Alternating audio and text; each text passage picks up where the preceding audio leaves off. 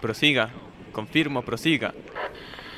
Despeguen 3, 2, 1. Ignición. El lanzamiento ha sido un éxito. Geeking Up está en el aire. Cine, películas, videojuegos. Cómic, manga, tecnología. Todo sobre la actualidad de la cultura geek. Geeking Up.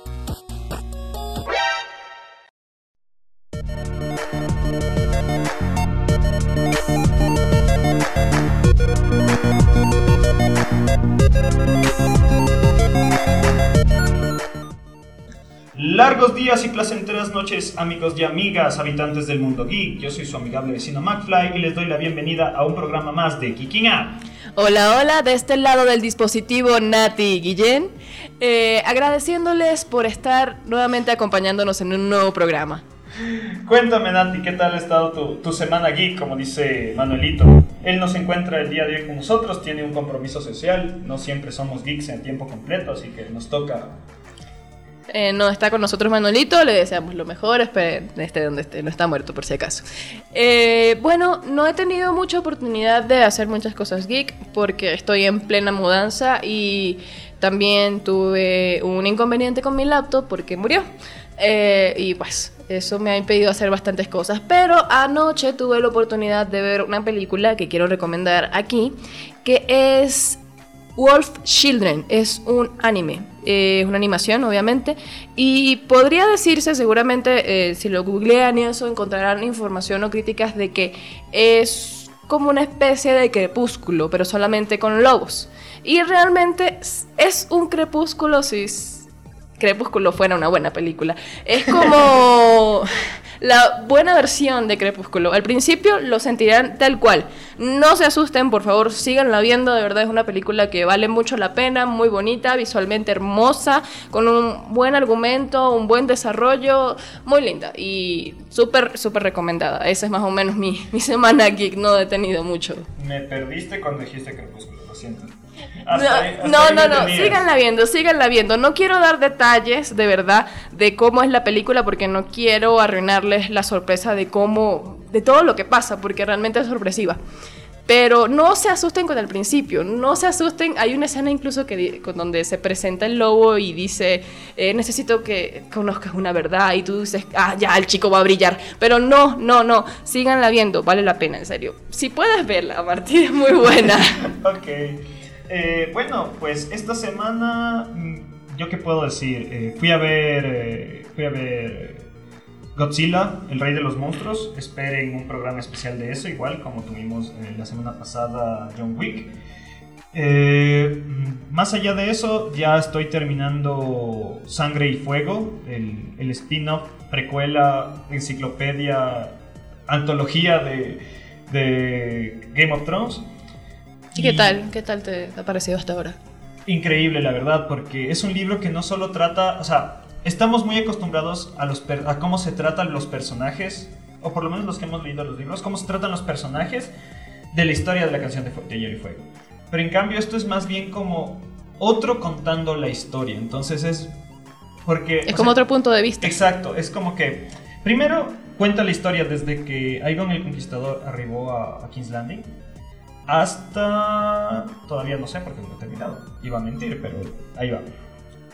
Y segundo, eh, no es...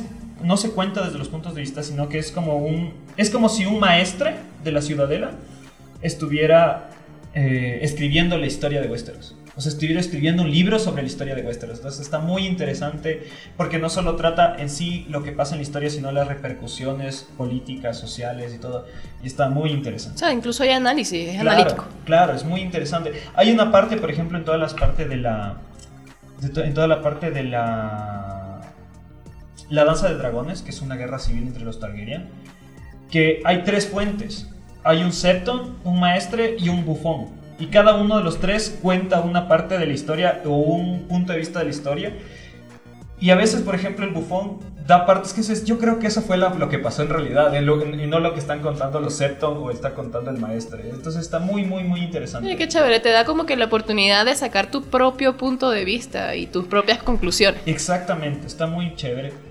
Otra cosa que también eh, esta semana ya, eh, digámoslo, ya quisiera hablar de eso un poco, es esta colección de cómics que está sacando Diario El Comercio, que saca, saca todas las semanas. Ah, qué chévere. Es la, se dice la colección completa, no sé si es, de, de novelas gráficas de Marvel.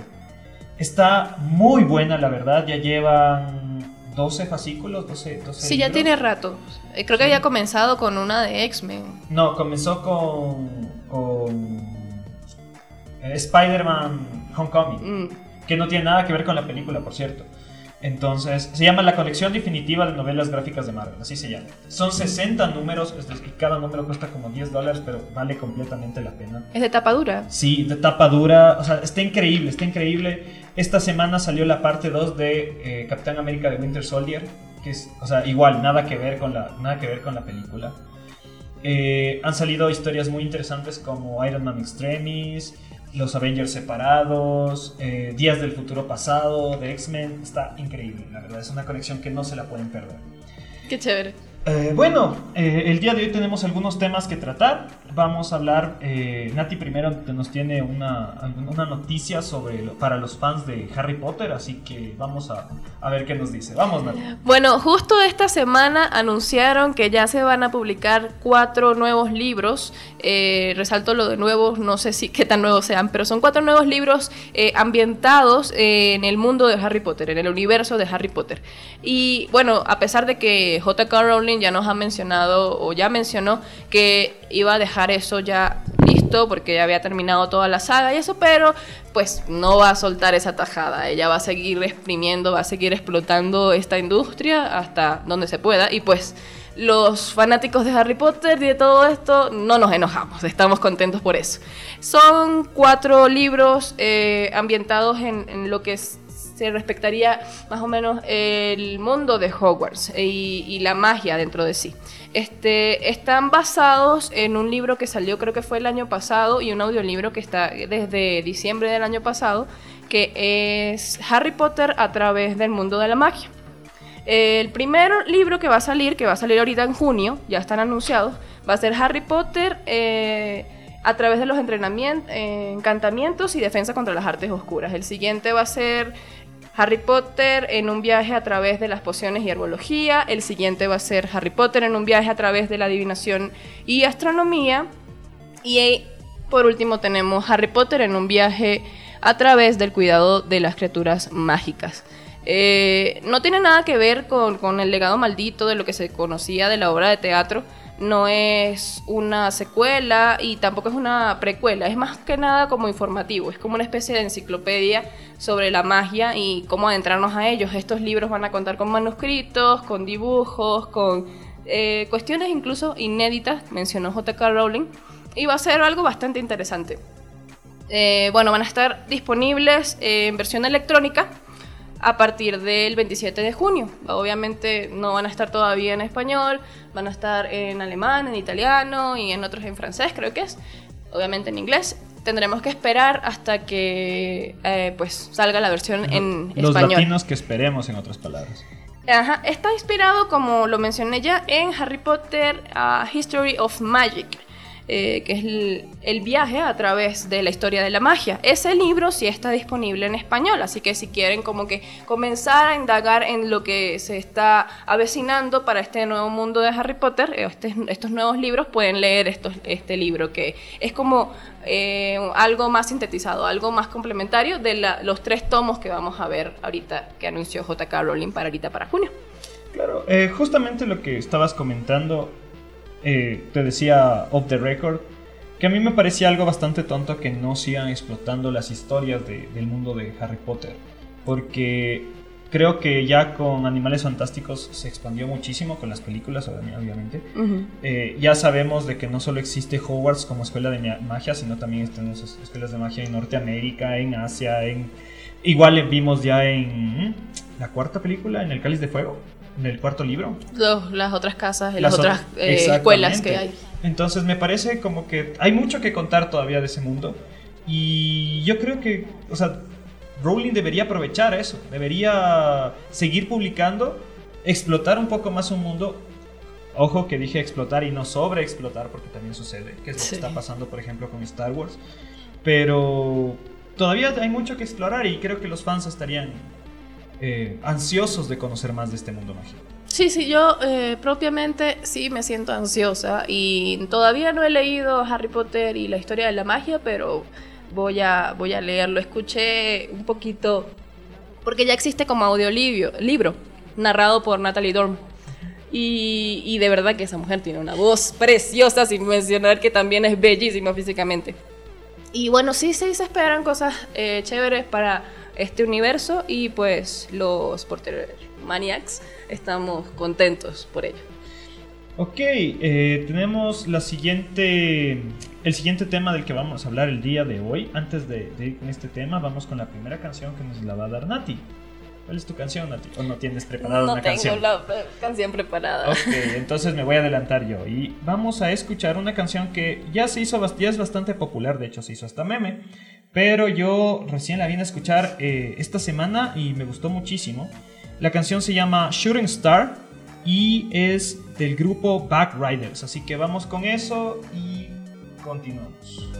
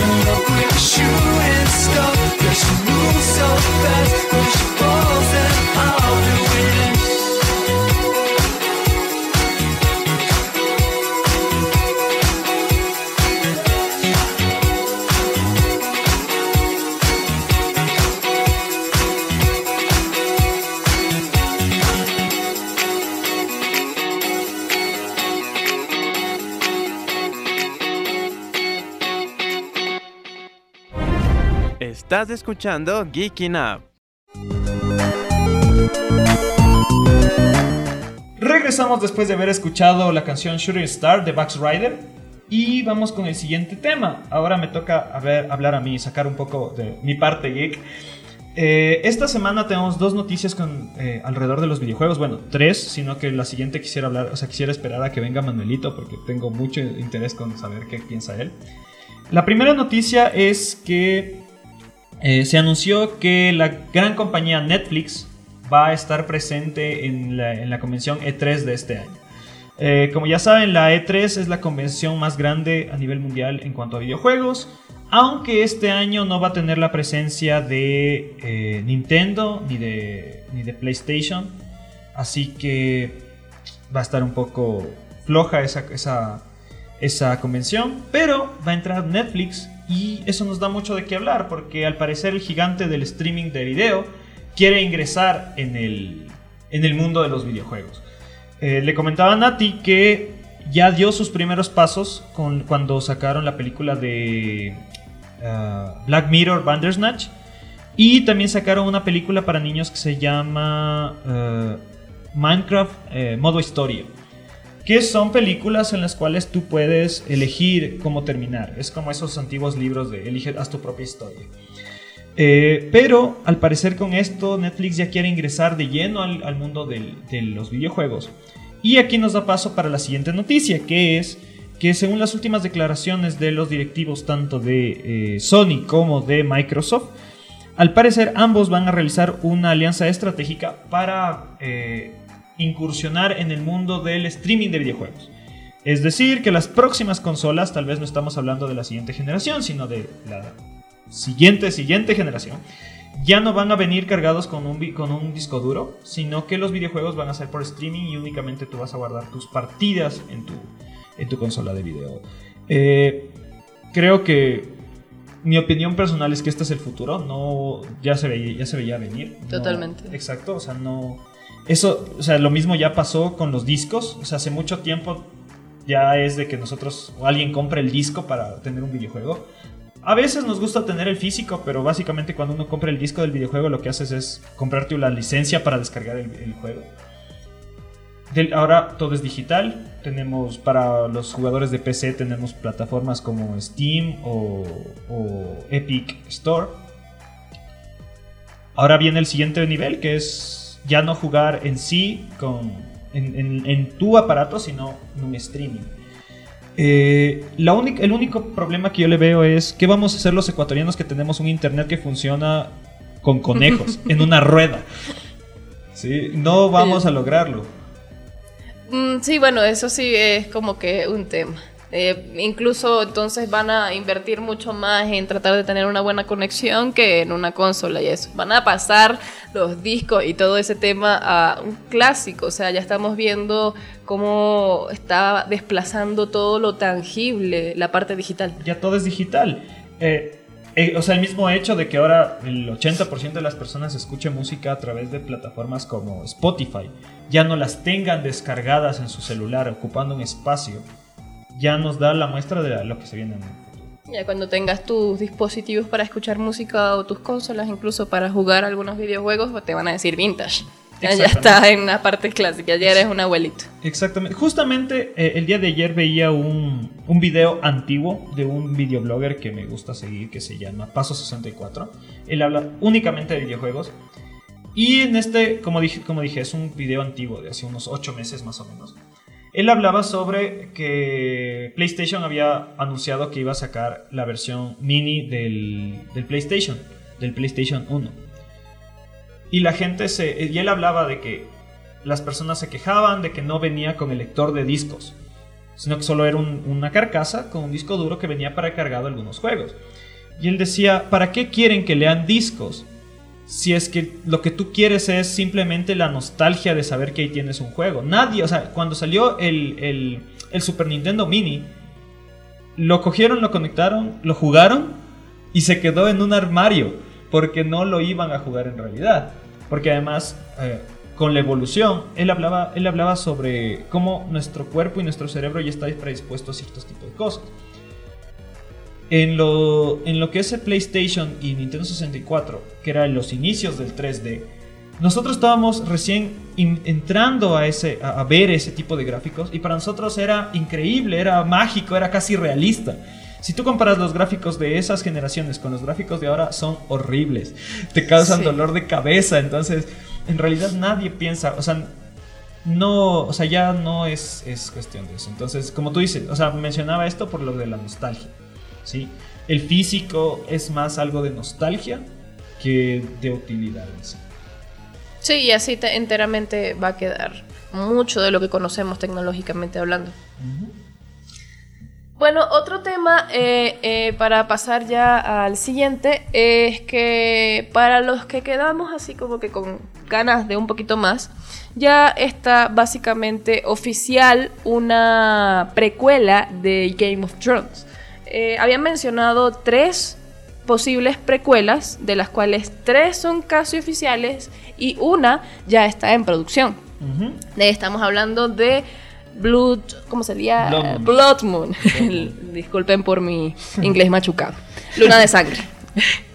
¿Qué tenemos sobre eso, Marty? Ok, eh, en realidad, eh, los últimos anuncios que se hicieron, es, según HBO, es que van a ser cinco precuelas, o sea, cinco spin-offs, pero eh, confirmadas están tres. Eh, la primera es la que, tú, la que tú mencionaste, que es Blood Moon, que va a estar ubicada en la era de los héroes. Sí. Así que seguramente eh, para los que ya conocen un poco del lore de Game of Thrones, vamos, tal vez vamos a, tener, a ver a Bran el Constructor. eh, ya es of- oficial. Sí, sí dijeron que va a estar Bran el constructor. Lannis el Astuto. eh, vamos a, seguramente vamos a ver algo de los Targaryen, aunque recuerden que tal vez no en sí de los Targaryen, sino algo con respecto a Valiria, ¿no? Porque para todo este tiempo todavía los Targaryen no habían llegado a Poniente. Eh, el siguiente spin-off va a estar más bien ubicado en La Larga Noche. Que Así- ese es el nombre tentativo que le habían colocado. es el nombre tentativo. Todavía no, no está confirmado, pero sabemos que se va a, a desarrollar en, esa, en ese periodo histórico de Westeros. Seguramente vamos a ver la leyenda le- de las horas hay ahí.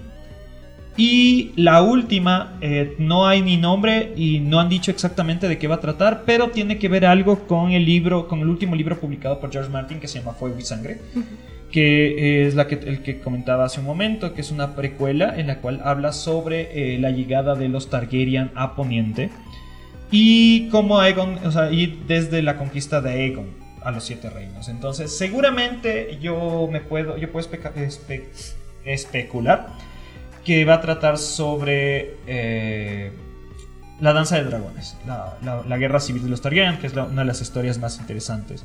Otra historia que supongo que podría ser es, la es todo el reinado de Maegor el Cruel, pero es demasiado corto para hacer una serie. Entonces, yo me iría más bien hacia la parte de las danzas de dragones.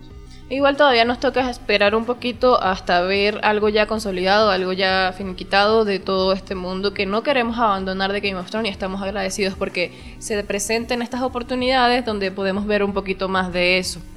De Blood Moon, eh, lo que se sabe, eh, ya se tienen actores confirmados. Por ejemplo, la chica de Narnia, Georgie Henley, ella va a participar junto con Naomi Watts, que también están ya confirmados para el episodio piloto, que bueno, entendamos que eh, piloto es para presentarlo, para ver si es aprobado o no el proyecto. No creo que vayan a decir que no a esta industria. O sea, ya se dieron cuenta de lo mucho que pueden sacarle al mundo de, de Game George of Martin, Thrones y a todo lo que puede hacer George Martin. Y mencionándolo a él, también quería eh, resaltar que eh, Jane Goldman, la que va a hacer el guion para esta serie, la de Blood Moon, y Blood Moon, perdón, y George Martin está participando con ella. Quisiera de verdad pensar que se va a mantener durante toda la serie, o sea, porque sabemos que durante la última temporada de Game of Thrones, eh, George Ma- Martin como que se Me voy, ahí quedan con su... Y el resultado no fue tan agradable. Así que, por favor, por favor, George, si lo vas a hacer, si estás diciendo que vas a participar allí, mantente. Quédate. Quédate allí.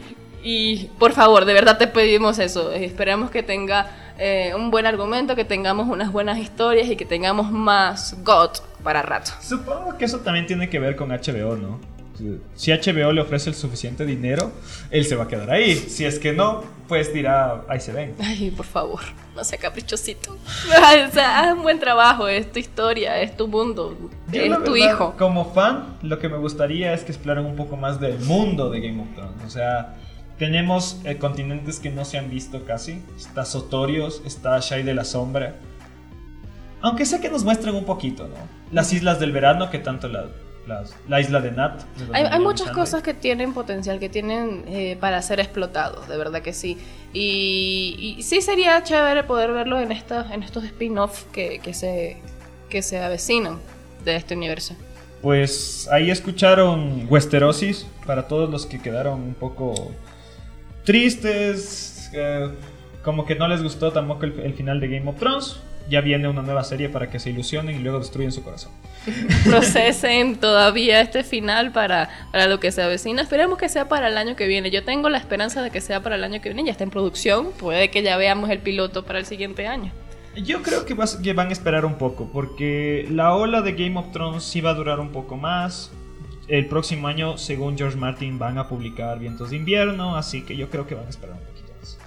Bueno, entonces nos tocará esperar, pero con bastantes cosas que todavía eh, se tienen de qué hablar. Y mencionando eso, eh, se escuchó una polémica sobre eh, el actor que representa allí a, Jon Snow, Kit, Kit Harington, porque estuvo, está en rehabilitación por estrés y alcohol. Él el año pasado creo que fue, eh, estuvo involucrado en peleas de bar y cosas así, ya se sabía que tenía, tenía problemas con el alcohol y pues ahora está en rehabilitación. Su esposa, que es representada, no recuerdo la- el nombre de la actriz, Eh, es Rose algo. Sí, es Rose, es Es Rosa.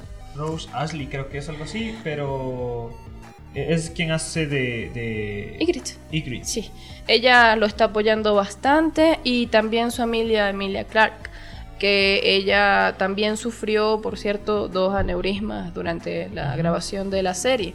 Eh, menciono esto porque varios actores dentro de la serie han sufrido estrés por el mismo papel que desempeñan allí, ¿no? Es, es rudo. Y quería mencionar también a Sophie Turner, porque ella, junto con mm, básicamente todos los Stark, creció dentro de ese mundo. Ella empezó siendo una preadolescente, se hizo adolescente y luego adulta dentro de la serie. Ella recibió mucho eh, mucha crítica, recibió muchos ataques eh, a nivel eh, de redes sociales y todo eso, y fue rudo para ella. Ella odió incluso haber interpretado ese papel en algún momento de su vida, era una adolescente, o sea, no, no, no fue fácil. Y yo quiero mencionar y que tengamos en consideración que son actores, y por mucho que odiemos el personaje que hagan, son actores, o sea, no tenemos por qué ata- atacarlos a ellos, ellos no son ese personaje, ellos no han hecho lo que se ve en la serie, lo que se ve en cualquier producción audiovisual que vemos, entonces eh, sí sería chévere que pudiéramos tener un poquito de respeto ante ellos, además también admiración, porque es genial que te haya podido generar esa sensación tan desagradable, significa que es un buen actor, entonces eh, darle el crédito por eso. ¿Y cómo mejor puedes darle ese crédito? Pues con respeto. Lo menciono porque hay personas que dicen y que, ay, qué bueno que se muera ahí en rehabilitación porque nos dio un súper mal final. Yo no quería que él quedara así y no saludó a- y no acarició a Ghost o lo que sea. Pero son los personajes, no son los actores. Y Claro. es bueno que tengamos eso siempre en consideración. Es más o menos como lo, lo que sucedió con. Pero bueno, ahí fue un poco raro porque lo que sucedió con el niño este que, es- que interpretó a Joffrey. Ajá. Cuando él. Ay, lo atacaron. a lo súper atacaron y, y- y, de hecho una de las anécdotas es que cuando él terminó sus filmaciones, cuando Joffrey muere, George Martin le envió una carta que decía "Felici- felicitaciones, todo el mundo te odia. Entonces, y es por eso, es porque, o sea, lo hizo tan bien que todo el mundo se creyó que él era Joffrey Baratheon. Entonces, yo creo que, a ver, hay, hay dos puntos que tenemos que tener en cuenta. Primero es el que tú dices, o sea, eh, creo que como fans nos cuesta despegar a un, a un actor de un personaje. Es, volviendo a lo que estábamos hablando antes, es eh, similar a lo que sucedió con eh, Harry Potter, el, ¿cómo se llama? Dumbledore. No es Dumbledore. Al que interpreta a Sí. Voldemort. No, no. eh, A el Lucius que- Malfoy. No, no, el que hace Harry Potter. Se me fue el nombre. Daniel Radcliffe. Daniel Radcliffe. Ok. Se me fue el nombre, lo siento. Daniel Radcliffe, o sea, él tuvo que trabajar muchísimo para que su imagen se despegara de Harry Potter. Vaya que sí. Eh, y es por, es por eso, o sea, él, él interpretó a Harry Potter durante toda su niñez, adolescencia. Y cuando terminó Harry Potter, él seguía siendo un actor y tenía que despegar su imagen de eso. Principal, para mí, personalmente, eh, conmigo sucedió eso cuando vi Horns. Cuando vi la película Horns, dije, ok, él ya no es Harry Potter. Sí, sí, es un buen ejemplo. Sí, siento que allí sí pudo desligarse un poco más del personaje. Lo sentía de otra forma. Es un buen papel el que desempeña en esa película. Exactamente. Eh, otros actores, incluso adultos, que eh, le ocasionaron eso fue, por ejemplo, eh, Hugh Jackman. Hugh Jackman ya no puede hacer una película sin que digan es Wolverine. Claro. ¿ya? Y Hugh Jackman es un actor increíble, ¿sí? Pero ya quedó atado a eso y ya es Wolverine. Entonces todo el mundo dice, ah, no, pero es que él no queda tal papel porque él es Wolverine. Mentira, él es un actor increíble, Muy bueno. ¿Sí? Incluso él tenía un poquito más para poder desligarse de- del papel de Wolverine. O sea, eso también nos indica que mm, ni siquiera es tanto l- el potencial que tenga el actor para ser diferente y para ser versátil, sino que ya cuando hace un papel trascendental lo catalogan como ese papel. Y es difícil más para el espectador que para el mismo actor ser diferente. Ujú. Y ver, verlos diferentes es difícil para nosotros. Eso, eso es lo primero. Segundo, es que creo que hay ciertos papeles que debido a mm, la expectativa que generan, eh, ese sentimiento que, lo, que el, público tiene hacia esos personajes es bastante difícil interpretarlos y después mantenerse. Jon Snow obviamente fue un personaje así. Jon Snow era junto con Daenerys era el personaje más querido de toda la serie. Y creo, o sea, y obviamente para Kit Harrington debe haber sido un estrés terrible mantener el nivel de ese personaje. ¿Sí? Quitando, o sea, excluyendo todos los errores de guion, de producción que pudo haber tenido la serie en sus últimas temporadas. Pero él, él como actor, el mantener el nivel de un Jon Snow de calidad para el público debe haber sido increíble. Esto se relaciona con eh, otra de las noticias de esta semana, que es, o sea, uniendo los, emparejando las dos noticias. Por ejemplo, Batman. Batman es un personaje increíblemente difícil. Todos los, los actores que han interpretado a Batman se han visto eh, presionados de tal manera para llegar a ser un buen Batman. Creo que el único que no tuvo eso fue Adam West porque fue el primer Batman. Pero todos los que vinieron después eh, uf, se me están yendo los nombres el día de hoy. Eh, el último Batman, que no es Robert Pattinson. El último Ben Batman. Affleck. Batfleck. Terminó en problemas de alcohol.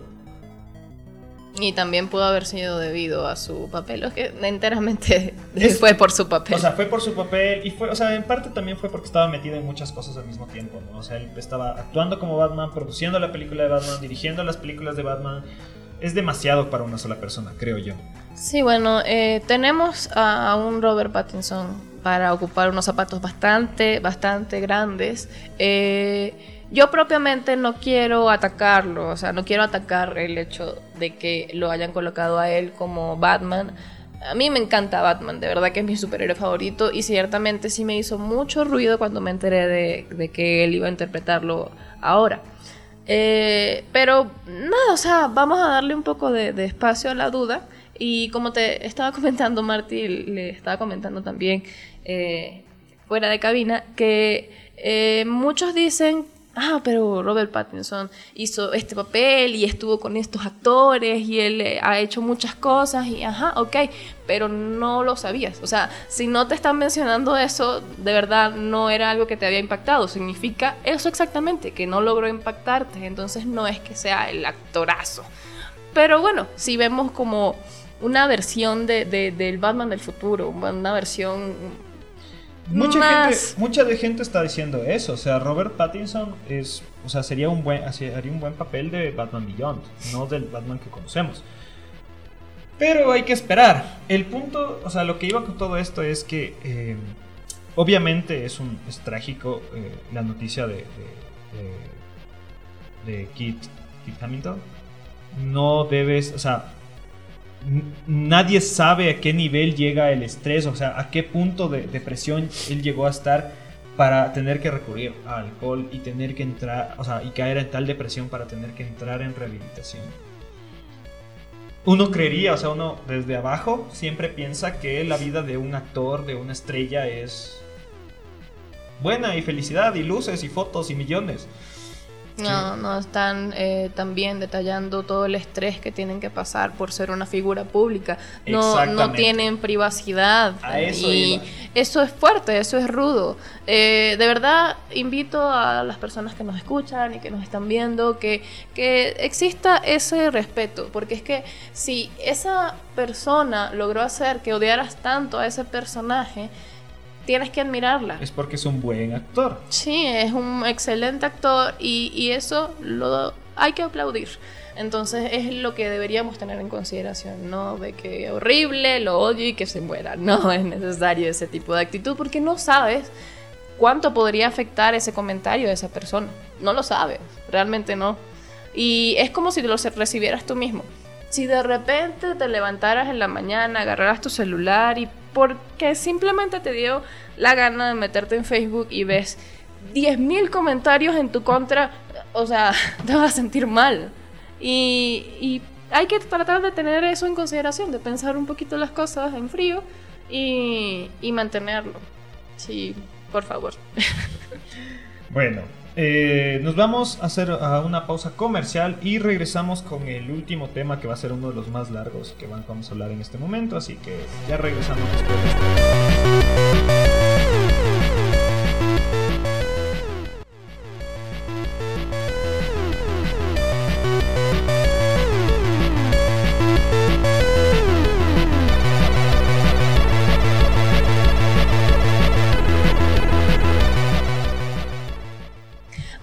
regresamos aquí nuevamente a Geeking Up y vamos a recordarles que tenemos redes sociales donde nos pueden seguir, donde pueden estar al tanto de lo que nosotros comentamos y del mundo geek, que son... En Facebook estamos como geekingup.es, en Instagram como Geeking Up Radio. Eh, también nos pueden encontrar en plataformas como Spotify, iVoox, eh, Breakup, Public Radio y Google Podcast, que ya estamos. Vamos ahora con un tema que eh, fue un poquito eh, fuerte, eh, que es- vamos a hablar precisamente de la película Godzilla. La película recibió bastante crítica, al parecer muy mala. ¿Cuánto es que tenía de rating en, en en Tomatoes? 38%. es, es bastante mala y pues eh, dinos Marty, ¿qué opinas de la película en sí para empezar a hablar del, del A tema? ver. Eh, no voy a dar mucho, no voy a profundizar mucho porque como dije quisiera hacer un programa especial sobre, sobre Godzilla, tratando ta- un poco también sobre la evolución que ha tenido desde el cine de monstruos gigantes hasta la actualidad.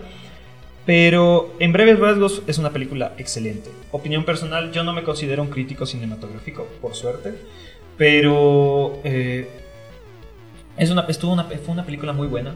En la parte técnica, la parte de producción, muy bien lograda. La fotografía increíble, las actuaciones espectaculares. Y yo confío en tu criterio. Sale el... Ah, se me van... Odio, odio los nombres de los actores porque siempre se me van. El actor que hace Tywin Lannister. Mm, No, no el, recuerdo el- el- el anciano. Sale, sale Millie Bobby, 11 en, en, en Stranger Things. Muy buenas actuaciones. Muy, o sea, eh, una película muy bien lograda. Narrativamente lograron empatarla perfecto con Godzilla del 2014. Metieron easter eggs y comentarios sobre Skull Island. Porque la siguiente película que se viene es King Kong versus Godzilla. Entonces ya lograron empatar eso. Está, o sea, es un, es un rompecabezas que lo están construyendo. Yo dudo mucho que lleguen a ser un universo cinematográfico como el de Marvel. Pero al menos las están empatando muy bien. Wow, y eso sí es Es bastante difícil, que decir. Es difícil, sí. Eh, pero nada que ver con, la- con las críticas, nada que ver con, el, con la puntuación de Rotten Tomatoes, nada que ver. O sea, esa película, obviamente, o sea, ninguna película es perfecta. O sea, ni- un Padrino 2 solo existe una vez en la vida. Pero no es... ¿No, no piensas que sea fundamentada entonces la crítica? No, nada que ver. Y de hecho, sí, o sea, yo ahí doy razón a los a los rumores que existen sobre que Disney está pagando a la crítica. Bueno, de que sí podría eh, pasar algo como eso, o sea, no podemos asegurarlo nosotros, pero eh, mencionas de verdad y por la forma en la que lo, lo, lo- comentas, yo todavía no he visto la película, espero verlo ya, verla ya mañana, eh, se ve que es algo bastante bueno y, sí creo que, tiene bastante potencial, ¿no? Tendría que, sí tener algo de cabida el hecho de que Disney esté haciendo algo como eso, pues o sea, le está quitando un poquito de ranking y pues pu- puede que no sea incluso la primera vez. Ellos les interesa su industria y van a hacer hasta lo imposible porque se mantenga en pie. Lo están haciendo por porque Aladdin está ahorita en, O sea, Aladdin se estrenó eh, es- Aladdin se estrenó la semana pasada. Eh, Aladdin tuvo muy buena recepción. Dicen que destronó tanto a John Wick como a Endgame, lo cual me parece muy raro porque Endgame está como segundo con Avatar, pero ok. No lo creo Pero posible, eso pero bueno. estaban diciendo. Y obviamente con el estreno de Godzilla, muchas personas que esta semana podían ir a ver Aladdin iban a ir a ver Godzilla. Entonces a ellos no les conviene eso. Entonces, ¿cómo, ¿qué hacen? Empiezan a pagar a críticos, empiezan a pagar a, páginas supuestamente especializadas como Rotten Tomatoes. Entonces, ahora, ¿a dónde, dónde creo que está el problema y dónde quiero fundamentar esta, esta pequeña charla? Creo que se está perdiendo el norte de cuál es el labor verdadero del crítico cinematográfico. El crítico en general de cualquier área tiene una, tiene una función específica que no se puede cambiar, que es dar, o sea, calificar una producción, calificar un algo, cualquier cosa, objetivamente debido, o sea, mediante eh, el uso de técnicas y el, o sea, qué tan apegado está ese algo a la técnica. Es decir, yo soy crítico de arte, veo una pintura y tengo unas bases que me dicen si esa pintura está bien hecha o está mal hecha. Tengo entendido que el contexto cultural, la técnica de artística, los materiales, eh, la simbología, ta, ta, ta, ta, ta, ta, son... Yo no soy crítico de arte, no sé. Estoy especulando. Yo soy crítico gourmet, de comida. Tengo es- eh, bases específicas para decir si es que un plato está bien hecho o está mal hecho.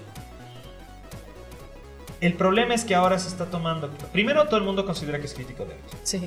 ¿sí? Todo el mundo considera que es crítico cinematográfico, todo el mundo considera que su opinión tiene que ser válida, incluyéndome. Pero cuando se empieza a integrar la opinión personal a una crítica, eso se llama comentario, no crítica.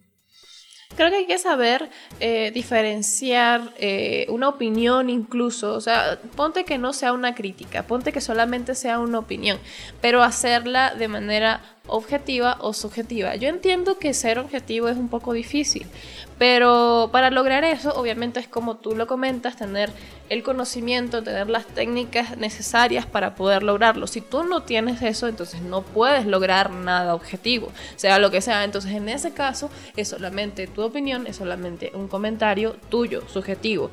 Y eso eh, es algo que no todos están muy conscientes actualmente, de verdad. O sea, todos ahora son críticos de cine y todos ahora saben cómo tiene que hacerse cualquier tema artístico. Exactamente.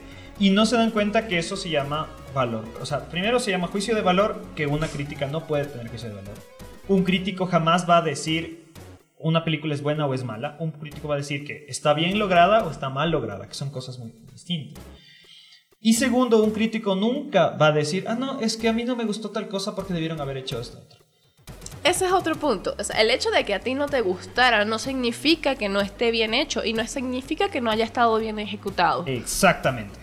Y, Exactamente. Bueno, sí, sí, ciertamente estamos en un momento en el que eso da demasiado a, a- a hablar. Y por ejemplo, yo, eh, tomando otra vez un poco el tema de GOT, eh, ciertamente pienso que in- influyó muchísimo la crítica a lo que vimos en el desenlace de la serie. Capaz hasta hayan habido varios finales. Y este final fue enteramente porque lo escribieron los que están en blogs y están en grupos de Facebook o sea, todo eso. O sea, simplemente tomaron toda esa información y, ah, bueno, este capítulo se acopla a todos los que ellos quieren, entonces vamos a dárselo. Y eh, eh, no sé si sea algo bueno, incluso el que tengan tan en consideración los comentarios de la gente, porque obviamente sí es importante, pero no debería ser lo, lo- lo final, lo, lo que tú tomes en consideración para el resultado final de una obra, porque es tu obra. Y por mucho que quieras complacer a las masas, tienes que tener en consideración siempre eso, que es tuya, que es tu obra. Tú la empezaste y estás seguro de cómo tiene que terminar. Es que ahí, es que ahí volvemos a lo que, lo que estoy diciendo. O sea, una, cosa- una cosa es que un crítico dio su opinión en la parte técnica. Es decir, un crítico puede decir, eh, tal película tuvo problemas en la iluminación. Tal película tuvo problemas en el guion. Tal película tuvo problemas en la actuación. Porque está utilizando una base en concreto. Pero no está bien que. No, es que. Es que los, los fans esperaban que en el capítulo tal de Game of Thrones. eh, Jon se vaya llevando al, al lobo, entonces fue un mal capítulo. Porque vive el vino. No, o sea, eso no está bien. ¿Sí? Porque si no, todos somos críticos. Porque todos vamos a querer eso. Yo, eh, en, el en en un- en el, programa que tú faltaste porque estabas cambiando de casa, hablábamos justo con, con Manuel sobre esto. Y yo le decía que gra- gran parte del problema que estábamos teniendo, no solo con- que no solo pasó con God, sino que han pasado con muchas cosas, es que todo el mundo espera algo. Y todo el mundo cree, yo le echo la culpa a las redes sociales, de que su opinión es importante. ¿ya? Entonces, como yo soy el gran fan de Marvel, mi opinión es importante y si no hacen las cosas como yo quiero, Está mal. está mal y no fue una buena película. Y no, esas son, no son así las cosas. O sea, primero hay que tener en cuenta que para que una producción salga al aire pasa por un chillón de filtros. Productores, directores del estudio, directores, hacen una, hacen una proyección previa. O sea, pasan por un montón de filtros. Y tú me vas a decir que eres más, más inteligen- inteligente que toda esa gente que trabaja en eso y que cobra millones de dólares haciendo eso. Personas que han involucrado, eh, que se han involucrado dentro de ese mundo durante años, estudiaron años eso para ser especializados y conocen la industria y trabajan en el área, o sea, son personas realmente experimentadas y llega un muchacho que simplemente, no sé, empezó a ver tutoriales de, de planos cinematográficos y dice que es el más grande experto crítico de cine, eh, está mal. Y bueno, eh, todas esas opiniones se respetan. De, la verdad que eh, cada cabeza es un mundo y no es por tampoco atacar a nadie, pero eh, tampoco es para nosotros tenerlo eh, En presente. cuenta. Sí, porque si, si estamos viendo algún blog o estamos viendo algún post de lo que sea, en alguna red social, donde dice, no, pero es que está mal hecho por esto, por esto, por esto, por esto, y es una persona X que tú jamás habías visto, ni siquiera lo tienes agregado como amigo, por ejemplo. No lo tengas en consideración. O sea, no- ¿por qué lo amigo. tienes? eh, ¿Por qué te, te debería afectar algo como eso? Y es que- exacto, y aunque sea tu amigo, verás, yo personalmente nunca me he fijado en las críticas cinematográficas. ¿Por qué? Porque yo no entiendo. O sea, como estudiante de comunicación, tuve cierta formación en lo que son construcción de planos, construcción narrativa, pero hasta ahí. Pero ya cuando me empiezan a hablar de que sí, es que la iluminación y que me pierdo. Entonces yo nunca he sido mucho de, de hacer caso a las críticas cinematográficas. Ciertamente sigo algunos influencers, como los llaman ahora, que tienen que ver con eh, cine y televisión. ¿Por qué? Porque disfruto, principalmente porque disfruto la forma en la que hablan. ¿sí? Disfruto la forma en la que exponen las ideas Y por eso que son influencers, porque saben cómo hablar. Exactamente. ¿Ya? Muchas veces son ellos los que me venden la película porque si ellos, o sea, como veo que hay algo, o sea, pienso más o menos como ellos, sé que si a ellos les gusta una película, a mí, no me, a mí me va a gustar la película, aunque ha sucedido al revés. Por ejemplo, cuando yo me acuerdo que en el 2014, si no estoy mal, 2014 2015, todo el mundo habló mal de Whiplash. Y a mí me encanta Whiplash. Es muy buena película. Es, mi es una de mis películas favoritas. Ganó un Oscar como con- por, por la, por sonido, por mezcla de sonido. Y todo el mundo hablaba mal. Obviamente, no es una película para todo el mundo. Y aquí viene la siguiente parte. Y yo creo que es el verdadero problema que está teniendo este boom de los críticos cinematográficos en Internet. Cuando se realiza una producción audiovisual, como cualquier otro tipo de contenido, esta producción tiene un público objetivo. Tú la construyes para un público objetivo. Es decir, yo soy Disney, voy a hacer una película de Mickey Mouse, mi público objetivo va a ser los niños. No voy a esperar a que un adulto me dé una buena crítica de esa película porque es una película para niños. ¿Entiendes? Yo voy a hacer una película sobre punk. ¿Ya? Voy a hacer la, biografía de, de Ramones. Es una película para punks, para gente que esté interesada en el punk. No voy a esperar que un, can- que un cantante de reggaetón le dé una buena crítica a mi película. Porque incluso si un cantante de reggaetón le da una buena crítica a mi película, lo más probable es que mi público objetivo se va a ir. Ok. ¿Ya? Es un buen punto. ¿Ya? Que es, por ejemplo, lo que sucedió con Batman y Superman. Que fue uno de los primeros escándalos que sucedió con Rotten Tomatoes. Rotten Tomatoes la calificó muy mal. ¿Por qué? Porque Rotten Tomatoes no era el público objetivo de Warner. De esa película. Bueno, tampoco es que es la mejor película. O sea, la idea es muy buena. y la no película es para un en sí. 46% que tienen Rotten Tomatoes. Mm, bueno, no lo sé. Quizás yo le hubiese dado unos 10% más. Verás, yo principalmente creo que esa película es fue hecha para fans. O sea, si tú eres un- una persona que, aunque se ha estado interesado en algo de la historia de Batman y de Superman, la disfrutas como chancho en. Es que sí, tiene, tiene guiños, tiene referencias, tiene cosas muy bonitas. Pero eh, el, el problema ni siquiera es tanto por porque sea una mala película, sino porque me parece que todo pasa demasiado acelerado. Es que es eso. El problema de esa película es que, la- es que el director, que fue Zack Snyder, como su público objetivo eran fans, él sabía que, la- los, o sea, que los fans iban a saber qué estaba pasando. No tenías que explicarlo, porque los fans ya sabían qué estaba pasando. Ya sabían qué había pasado en el qué había pasado. ¿Sí? Bueno, es, es chévere tener eso en consideración, ¿no? Eh, que, que- que una película es para un público objetivo Exacto. específico, pero eh, sigue siendo una película. Entonces, tienes que tratar de que no sea todo tan rebuscado, no sea todo tan por debajo de la mesa. Tiene que haber algo que, que te lo explique, así no sea súper obvio. Para que el te lo público en explique. general. Pero para tu público objetivo no. A ver, vamos a plantearlo así. Yo soy un botánico. ¿Ya? Y a mí me contratan como asesor y quieren que haga un documental sobre botánica. Pero no para un público en general, no para difusión de botánica, sino un, un documental específico de botánica. Yo estoy suponiendo que mis, o sea, los que van a ver ese documental saben de botánica. Entonces, si yo, te, yo no te hablo de rosas, sino que te hablo de la, yo que sé el, el nombre científico de las rosas, tú no lo vas a entender. Tú no vas a saber de qué planta estoy hablando. Pero mi público objetivo sí. Ok, ok, sí, sí, sí, es un buen punto.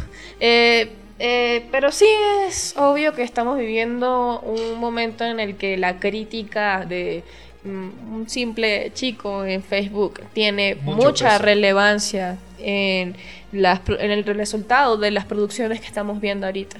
Eh, Quizás me digan que estoy mandando mucho en este programa, pero también les, les pido que, que, bueno, tratemos de ser un poquito más objetivos. Si algo no nos gusta, preguntémonos por qué. O sea, busquemos más indicios de, de por qué no nos gustó. Vamos a verlo otra vez y, y detallemos algunas cosas, porque en algunas ocasiones a veces hace falta ver algo dos veces para entenderlo bien. Y luego sí puedes decir con un poquito más de bases, no me gusta y está mal. Pero ya, ya tienes un poco más de bases para eso. Eh, es que ahí, creo que justo lo que dijiste está el, el punto. Puedes decir no me gusta, pero no puedes decir está mal. Por ejemplo, yo siempre he dicho, a mí no me gusta Rápidos y Furiosos. No me gusta. Para mí hace mucho tiempo dejó de tener sentido esa película.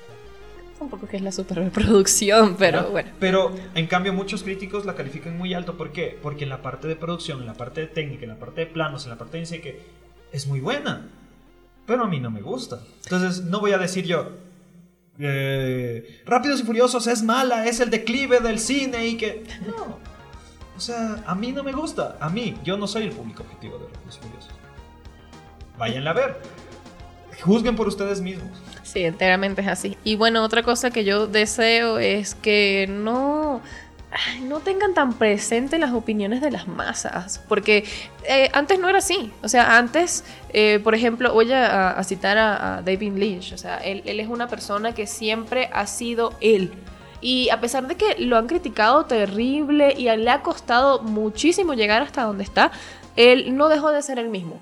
Y ahora es uno de los más grandes cineastas que, que ha existido, de verdad. Y, y eso debería seguirse viendo. O sea, si tú ya tienes algo en tu cabeza, tienes un mundo en tu cabeza y es algo hermoso y cuando lo empezaste a hacer tuvo un, buen- un buen, un buen acogeo, sí lo recibió muy bien la gente, síguelo haciendo. Y sí, ok, ten presente las opiniones de los demás, pero sin perder tu visión. Que Claro. eso es algo que es importante que sigamos manteniendo en esta época. Claro, sobre todo mantenerse eh, fiel a uno mismo. Sí. Sí, o sea, que, o sea, al fin y al cabo es eso. No tenemos que olvidar que el cine, la televisión o lo que sea es una construcción, es un producto creativo. Eso salió de la cabeza de alguien. Tú no tienes la calidad moral ni la potestad para decir que lo que salió de esa cabeza está mal. Tú lo pudiste hacer mejor. Tú pudiste hacerlo de otra manera. Hazlo. Exacto, hazlo. Hazlo. Si tienes la posibilidad, hazlo. Si es que tú de verdad te consideras una persona que puede hacer grandes producciones cinematográficas y que además estudiaste para eso, es que yo lo digo con base, porque yo estudié. Ah, bueno, entonces hazlo. Vaya y adelante. Exacto. Tienes un mundo gigante en el que puedes ex- explorar y, y explotarlo también a tu antojo, porque hay muchas cosas que nosotros queremos ver, eh, por ejemplo, en el tema de, de Aladdin, o sea, ya es algo, y El Rey León, son películas que ya existen, que pensamos que no es tan necesario tener el live action, pero aún así las tenemos. Y venden. Y venden. Entonces, si tú tienes una idea original, si tú tienes una visión de cómo hacerlo de otra forma, hazlo. Bienvenido sea, yo lo voy a consumir. Exactamente. Y así llegamos al final de nuestro programa. Lamentablemente este, solo tenemos una hora, así que se nos va el tiempo rápido. Eh, vamos a hacer un pequeño recuento de to- todos los sitios donde nos pueden escuchar porque ahora estamos hasta en la sopa. Ajá, búsquennos, búsquennos. Eh, Lo primero, ya estamos haciendo los lives de Facebook. Para los que nos están, viendo, saludos. Eh, salimos todos los domingos en Radio Casa de la Cultura 940 AM o radiocce.com.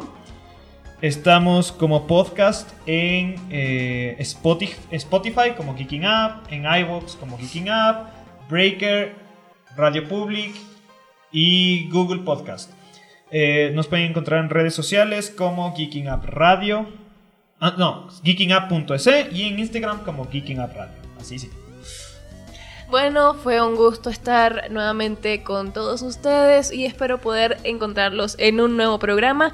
Por aquí se despide Nati Guillén. Hasta la próxima. Yo soy su amigable vecino McFly y les digo que la fuerza los acompañe.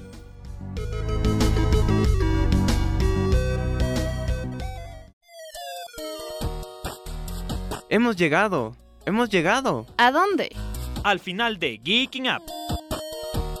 Volveremos la próxima semana con más información sobre la cultura geek.